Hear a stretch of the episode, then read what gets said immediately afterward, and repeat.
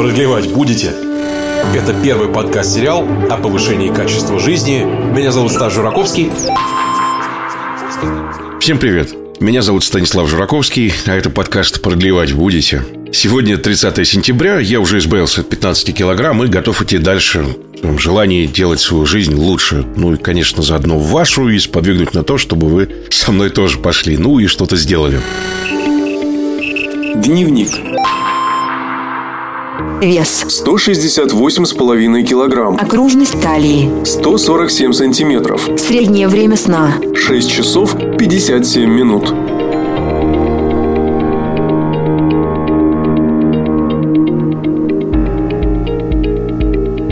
Вообще, в целом, когда думают про ЗОЖ и обсуждают ЗОЖ, да, и начинают думать про зал, бассейн, бег, вот про него особенно, про последнего, да. Но кроме бега есть еще крайне модный триатлон. Я сам очень люблю разнообразие в тренировках и в подходах. И вообще, лично меня триатлон привлекал бы тем, что там можно, нужно и бежать, и плыть, и ехать. То есть, вот такое разнообразие. Если бы не одно маленькое «но». Я бывший футболист. И футбол для меня в частности, и командные игры в целом, это не просто часть жизни, а любимое и любимейшее времяпрепровождение. Вот пару-тройку раз я пробовал бегать, ну, не обнаружив под собой мяча, как-то быстро я прекращал. Беговые тренировки самые мои были нелюбимые. Но, но, это же не значит, что триатлон штука неинтересная. Наоборот, он сулит очень и очень даже многое, да? Вот я не помню ни одной статьи про то, как футбол, например, поменял жизнь мужчины после 30. А вот э, книг, статей, постов, вот рассказов, фильмов, вообще роликов про то, как после 30 триатлон вернул здоровье, форму и сделал жизнь лучше, например, какому-нибудь топ-менеджеру преобразил, да вообще просто человеку вот этого просто завались. Поэтому я вот взял и сегодня воспользовался ситуацией и поговорил с э, профессионалом, которому лично я благодарен за несколько вещей. Ну, во-первых, это книжное издательство Ман Иванов и Фербер. Сразу уже навевает на мысль, да, кто будет в выпуске. А, во-вторых, это четкое определение того, как считать качество жизни. Вот конкретно в этом выпуске и рассказ про ошибки новичков в триатлоне. Круг сузился из трех человек. Ну и в-третьих, это за продвижение книги идеи читать книги в кратком изложении и хороший сервис для этого. Гость этого выпуска Михаил Иванов, сооснователь библиотеки Summary Smart Reading, издательство Ман Иванов и Фербер, тренер по длинному триатлону, триатлет-любитель, дважды участник финала серии Iron Man на коне. Первый подкаст-сериал о повышении качества жизни. Продлевать будете? Вот каждый э, понимает несколько качества жизни э, либо как из, либо как из глянцевого журнала, либо какое-то свое уж совсем уникальное. Да? Давайте поэтому тогда вот с определения, наверное, для вас начнем. Вот качество жизни – это из каких параметров оно для вас складывается? Такое понятие, как качество жизни. Знаете, когда мы приезжали в Америку, а, мы искали то место, где мы могли бы улучшить качество жизни. И, например, погода – это тоже один из э, элементов качества жизни. Мы приезжали в Америку, нам было все равно, в какой город переехать. Ну, во-первых, мы исключили сразу большие города. На наш взгляд, в тот период жизни, в котором мы сейчас находимся, большие города не самое лучшее место.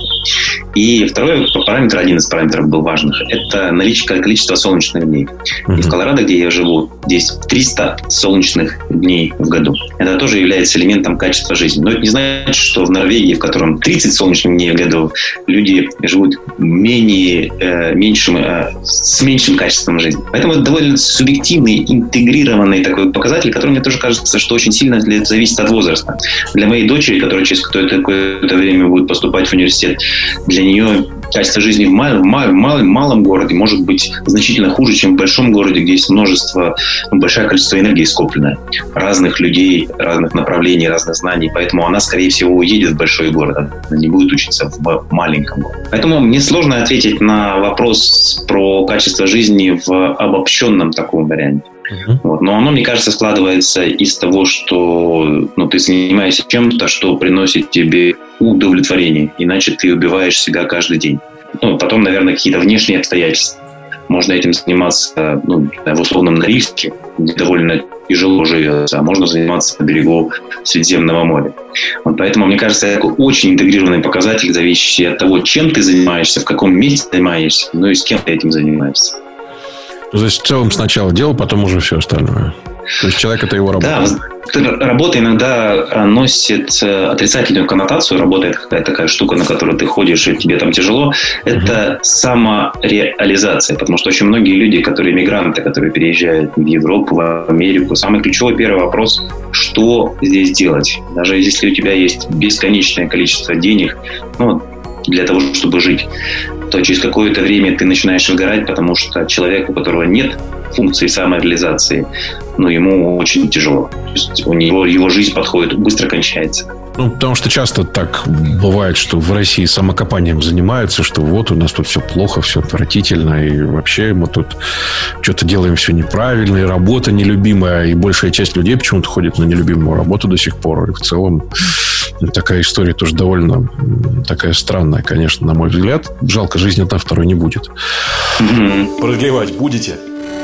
Если говорить про такую штуку, как триатлон, потому что многие вас знают именно как именно как триатлета, как тренера теперь. Вот э, было такое ощущение, особенно несколько лет назад, что это прям была мода, что взрослые, серьезные дяденьки к 40 годам такие вот. А вот уберу-ка я пивной живот и сделаю я сам себе такой вызов, пробегу-ка я, например, полмарафона. И это прям такая тусовка была. Это примерно как вот бег и так далее. Прям отдельная такая каста, такая, такой масонский такой спорт. Mm-hmm. Так ли это сейчас? Так ли это было вообще? Может, это просто наносное, а на самом деле в триатлоне есть нечто большее, чем просто за ним видеть? Ну, мне кажется, триатлон – это такой ответ на кризис среднего возраста. А если мы говорим про длинный триатлон, то дистанции настолько, на английском называется ridiculous, настолько они возмутительно большие, что даже одно то, то, что ты говоришь, что ты готовишься к таким дистанциям, вызывает уважение у тебя самого к себе mm-hmm. и у окружающих. И триатлон это такой вид спорта, который кардинально меняет твой стиль жизни. Если ты несколько раз играешь в футбол, волейбол или в баскетбол с друзьями после работы в неделю, это никак не влияет на твою жизнь. Может быть, только после этого сложнее засыпаешь ночью. Если же ты занимаешься триатлоном, готовишься к длинному триатлону, то это вызов тебе, довольно большой вызов. И действительно, э, люди, которые достигли какого-то социального положения, финансового положения, их, для них не является вызовом поменять один хороший автомобиль на другой хороший автомобиль поехать не в Швейцарию, а во Францию на отдых.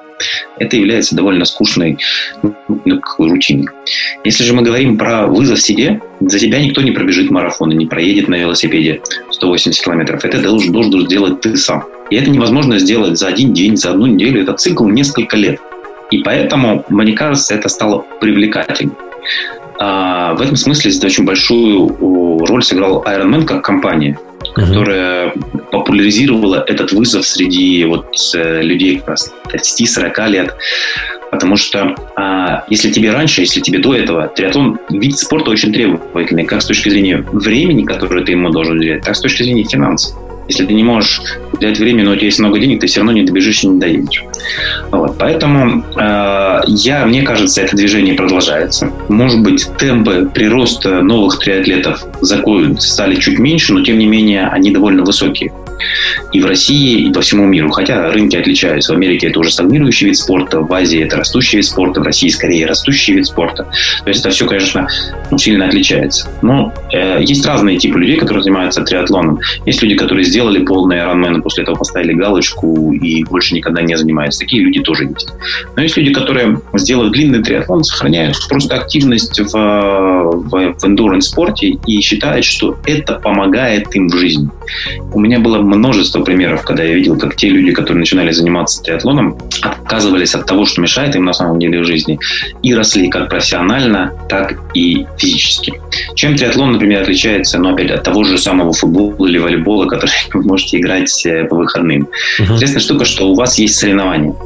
Да. То есть у вас есть старт, который неумолимо приближается. А, и каждый день, когда он приближается, вам нужно тренироваться. Триатлон, по сути, это тренировки каждый день, если мы говорим про длинный триатлон.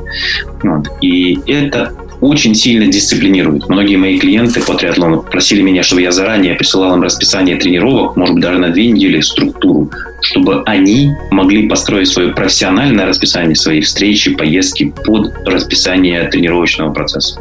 Поэтому это очень дисциплинирующий такой вид спорта, на который после этого нанизывается все остальное. Первый подкаст-сериал о повышении качества жизни. Продлевать будете? Если говорить про командные игры, да, я когда-то просто в юношестве профессионально занимался футболом, и из-за травмы не срослось. В целом соревнования есть и там, и э, любительские, в общем, в целом в Москве соревнования тоже есть. Но вот что интересно. То есть я понимаю, что в командной игре часть от меня зависит, конечно, а часть нет. В триатлоне все зависит лично от тебя самого. Что вообще может любитель командных игр найти для себя в триатлоне еще? То есть что это такое? То есть это прежде всего преодоление самого себя, то, что от тебя все зависит. Вот это новое ощущение. Ну, в командной игре, опять же, чтобы вам поиграть, даже если вам поиграть в баскетбол один на один, то есть вам нужен еще один партнер и ну, кольцо. Да. Если же вы хотите а, пройти триатлон или готовиться к триатлону, вам вообще ничего не нужно. То есть вы можете самостоятельно готовиться, не завися от партнеров. Но и опять же, я тоже играл в университете а, в баскетбол. Uh-huh. Я, играл, я играл очень слабо, и поэтому в основное время я проводил на, на скамейке. Поэтому ты не всегда можешь получить этот опыт проведения, опыт участия в этом групповом спорте. Это первое. Второе, если мы говорим, опять же, про спорт командный, такой как э, и контактный, такой как футбол и баскетбол, это довольно травмоопасный спорт для любителей. Потому что если вы занимаетесь им ну, несколько дней в неделю, и все приходят и заряжены на, на победу, то большая вероятность, что вам попадут шипами по ноге, очень большая вероятность. В триатлоне травматичность значительно ниже, при этом системность значительно выше. Это разный тип нагрузок. Если мы говорим про командный вид спорта, то это все-таки спорт для молодых людей, потому что там рваный тип нагрузки. Вы ускорились, восстановились, ускорились, восстановились. Он хорош, но вы не можете, когда вам 50 лет ускорять, ну, можете, но эффективность будет значительно ниже, если вы это ускоряетесь, восстанавливаете, ускоряетесь, восстанавливаете. И к тому же вы еще играете в контактный вид спорта. Чаще всего, если вы в 50 лет пришли играть с ребятами, которым 20 лет, то мышечная масса у них значительно выше, и вероятность получить травму у вас значительно больше. Поэтому, скорее, командный вид спорта – это спорт более молодых ребят, а индивидуальный вид спорта – это спорт чуть более возрастных ребят. Интересно. Какие тогда люди ошибки совершают на старте? Потому что вот вроде как модно. Пошел, купил кроссовочки, пошел вот шортики взял э, и побежал, например, да?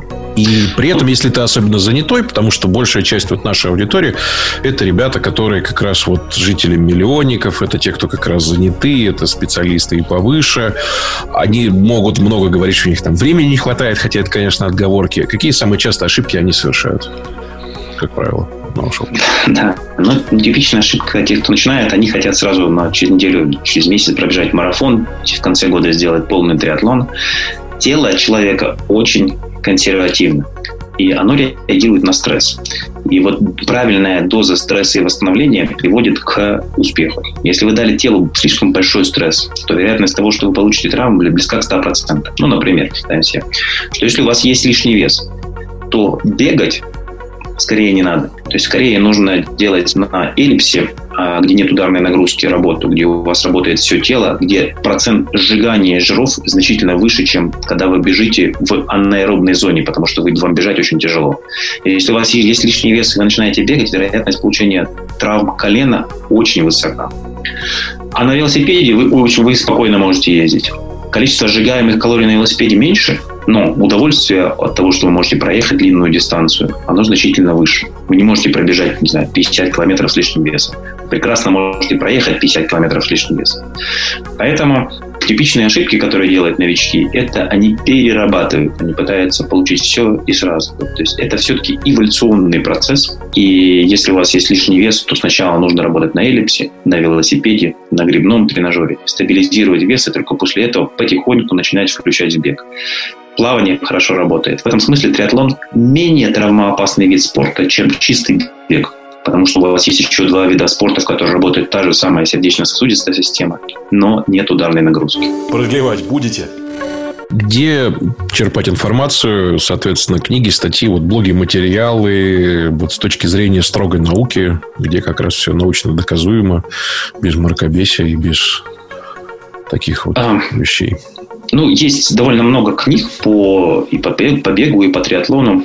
У нас на сайте есть прекрасный обзор книг по бегу. Его сделал мой бывший э, коллега по мифу.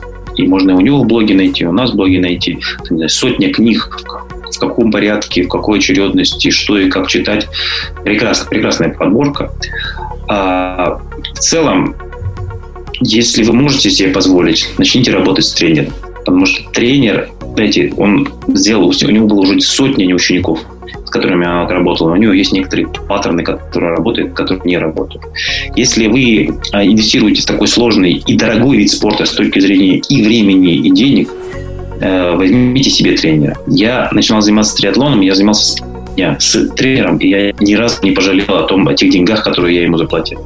Поэтому, если мы говорим именно про длинный триатлон, то я бы рекомендовал начать работать с тренером. Если мы говорим про бег, то в целом по бегу есть довольно много тренировочных планов, очень много дискуссий. На самом деле в интернете вы можете найти совершенно против, две противоположные точки зрения на один тот же, э, тот же вопрос. То есть, к сожалению или к счастью, э, это не математика, где есть однозначный ответ на вопрос, сколько будет, сколько будет, сколько будет 5, или будет 5 и 5. Интересно. И еще один тогда получается вопрос, э, последний, связанный вот с чем. Если брать сервис Smart Reading, если брать то, как вы работаете с книгами, как вы работаете с аудио, как раз и в процессе как раз трансформации, да, есть какие-то у вас лайфхаки, приемы, которые вам вот полюбились, потому что вот по аудио, например, даже все прекрасно, я тоже с удовольствием слушаю подкаст, подкасты, но иногда теряюсь, например, а как потом записать, сохранить, поставить заметку и так далее, какие-то приложения, у меня там есть там какой-нибудь Jazz Press Record и все. А, как потом внедрять то, что прослушал, например, или прочитал? Ну, я записываю, я бегаю или там езжу с телефоном, и когда у меня возникает идея, которая при прослушивании книги, саммари, подкаста, я записываю в заметки. У меня есть простое правило. Одна идея, одна заметка. Я не пишу сразу или одно дело, одна заметка. Одна заметка. И заметки можно в том числе делать голосом, либо писать. То есть я всегда делаю заметки, потому что я боюсь, что те идеи, которые возникнут, они уйдут. И я ценю очень те идеи, которые приходят во время э, тренировочного процесса. И здесь очень важно, что аудио как раз во время длительных аэробных тренировок очень хорошо помогает. Если вы делаете интервальную работу на тренировках, то у вас кровь от мозга отливает к мышцам, и никаких идей в голову не приходит, кроме того, чтобы скорее бы это закончилось. Поэтому я не использую никакие дополнительные приложения, кроме обычных заметок, заметок, которые есть в телефоне. Ну, в целом, да, в целом вполне имеет право на жизнь, потому что они сейчас синхронизируются совсем. И в целом, почему бы нет? В общем, работает вполне себе хорошо и замечательно. Спасибо огромное за уделенное время. Очень интересно. Надеюсь, что все в этом году у вас будет хорошо, как и в следующем. И услышимся тогда, и увидимся, надеюсь, совсем скоро. Спасибо. Спасибо вам. My Genetics. Вторая часть выпуска – это разговор с Людмилой Селецовой, нутригенетиком, врачом и членом команды MyGenetics, э, с которой мы обсудили то, на какие анализы нужно обращать внимание и зачем следить. Вот что в футболе, что в триатлоне, понимать параметры своего тела и его текущее состояние – это крайне важно. Это основа основ, поэтому подробно мы с Людмилой разобрали мои текущие показатели. И я вам буду рассказывать в следующих выпусках, зачем я и как слежу, и какие у меня а, есть показатели по анализам они укладываются в одну группу, которая раз в два месяца плюс-минус повторяется. Вот. То есть мы смотрим их в динамике. Это общий анализ крови, это биохимия, э, весь холестериновый профиль. То есть мы смотрим глюкозу и холестерин, и весь э, липидный профиль крови. То есть фракции холестериновые, хороший холестерин, плохой холестерин, триглицериды, индекс этерогенности.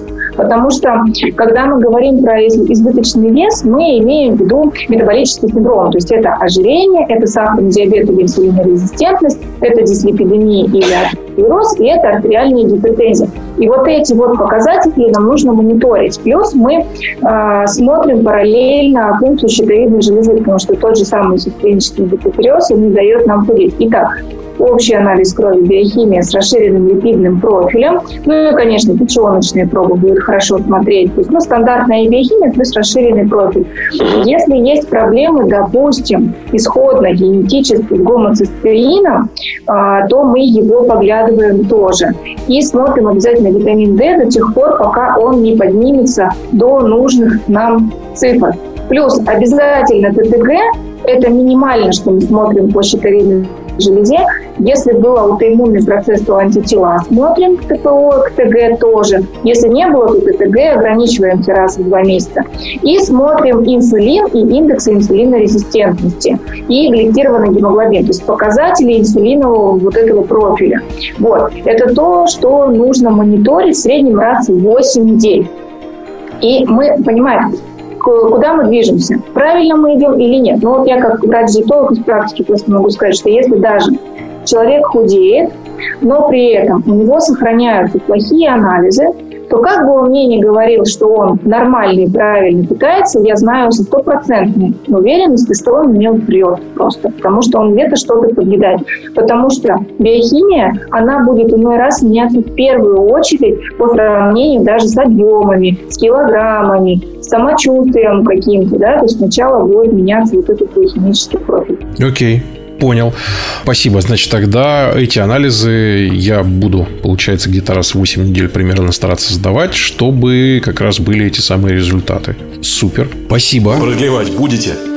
Это первый подкаст-сериал о повышении качества жизни. Меня зовут Стас Жураковский.